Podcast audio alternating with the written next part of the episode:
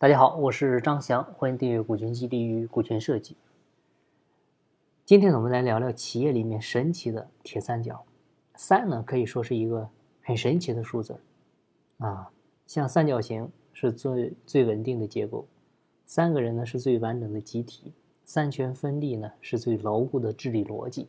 那老子呢也说过：“道生一，一生二，二生三，三生万物。”那孔子呢也说过：“三人行，必有我师。”他都一再强调三的寓意、三的价值、三的意义。像我们当今时代呢，是共创共享的时代，对吧？是万物互联的时代，是物我一体的时代。在这个时代呢，单打独斗呢是没有未来的，那英雄主义呢是必死无疑的。这个时代呢，它需要的就是互联、协作还有共生。所以呢，当我们停留在自己开发客户，跟进客户、成交客户、做客户转介绍、培育客户的阶段的时候呢，我们还是单兵作战的个人英雄主义的思维。你看似是掌握了全套的销售流程，但是人不是万能的，他不能做到精通每个环节。于是呢，我们就开始尝试将客户开发交给擅长媒体推广的同事，客户跟进呢交给资深的顾问，客户成交呢交给几个。管理层重点解决，啊，这个呢就形成了一个集客户开发、跟进、达成为一体的虚拟铁三角。你看，做媒体推广的重心放在提高客户数量和质量上，做客户跟进的重心呢放在客户的常规维护和关系上，做客户达成的重心呢放在专业度的提升上，共同面对客户，为客户呢创造价值，不仅呢让每个人术业有专攻。也大大的提升了客户的成交率和满意度。同时呢，在整个过程当中，三个角色互为 A、B 角，啊，互相的学习督促，互相鼓励，那形成了能够持续改善、见贤思齐的正循环成长模式。那自主经营的管理模式呢，在我们当今的时代下，也是应运而生，啊，就是化整为零，化繁为简，啊，将臃肿死板的大公司。变成一个个短小灵活啊，对市场反应迅速的独立经营单元，为客户快速的创造个性化的需求和服务。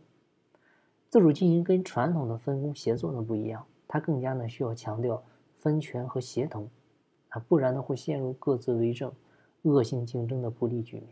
因此呢，它需要有强大的共享平台和沟通机制。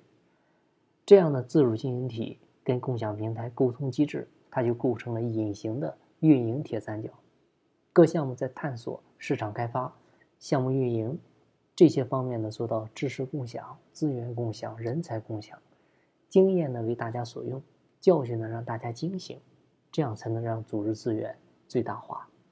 所以呢，沟通机制作为各自主经营体之间、自主经营体跟平台之间的粘合剂，那这个时候就显得非常重要。啊，沟通机制呢，它也分为无形和有形。无形的，比如项目共创会，对吧？这个经验分享会，啊，有的呢，你好比韩都衣舍的政委，它目的呢就是打造一个稳固的组织运营铁三角，让一个组织做到资源最大化、业绩最大化、成本最小化，最终呢实现运营一体化。所以呢，我们下到企业，上到国家。啊，其实呢，包括国家治理、公司治理啊这些机制，你会发现，一个组织的根本，它永远是它的治理机制。就好比是一辆汽车的底盘，决定了这辆车的档次和寿命。你比如三权分立，是联邦国家治理的底层逻辑；王权分离啊，是君主制国家治理的底层逻辑；中央集权呢，是专制国家治理的底层逻辑。那公司呢，也是一样。股东会、董事会、监事会，三权分立，它就构成了公司治理的底层逻辑。当然了，有些企业呢也在这个逻辑之上呢做了改进，比如大物集团私企立宪制，比如阿里的合伙人制，对吧？那治理能不能下移到经营层呢？或者说经营层能不能做到和公司治理融合呢？它也是一个新的探索。对你比如合伙人委员会作为最高权力机关，决定公司的方针政策。经营委员会呢，负责具体经营目标制定完成，啊，制度修订完善。那员工委员会呢，这个成员由所在项目部全体员工选举产生，作为员工代表参与会议，行使监督权。啊，可以对经营决议啊、制度修订啊提出异议，啊，让经营层的会议呢重新研讨优化。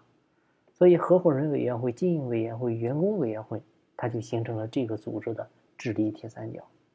啊，把治理交给一套机制，把权力呢限制在机制里面，把全员融合进到组织里面，就是让大家成为组织的主人，才能够实现共治共生。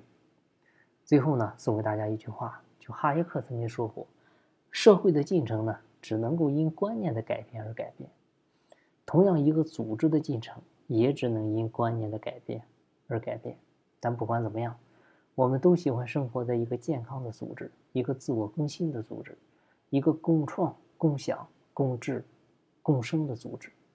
而这呢，也是需要我们时刻的去更新观念、躬行实践、自我经济。好，今天的分享呢就到这儿，希望对您有收获。有更多股权或者管理方面问题，欢迎加我微信详细沟通。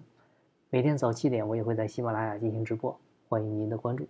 节目在西天，请在路上。我是张翔，下一再见，拜拜。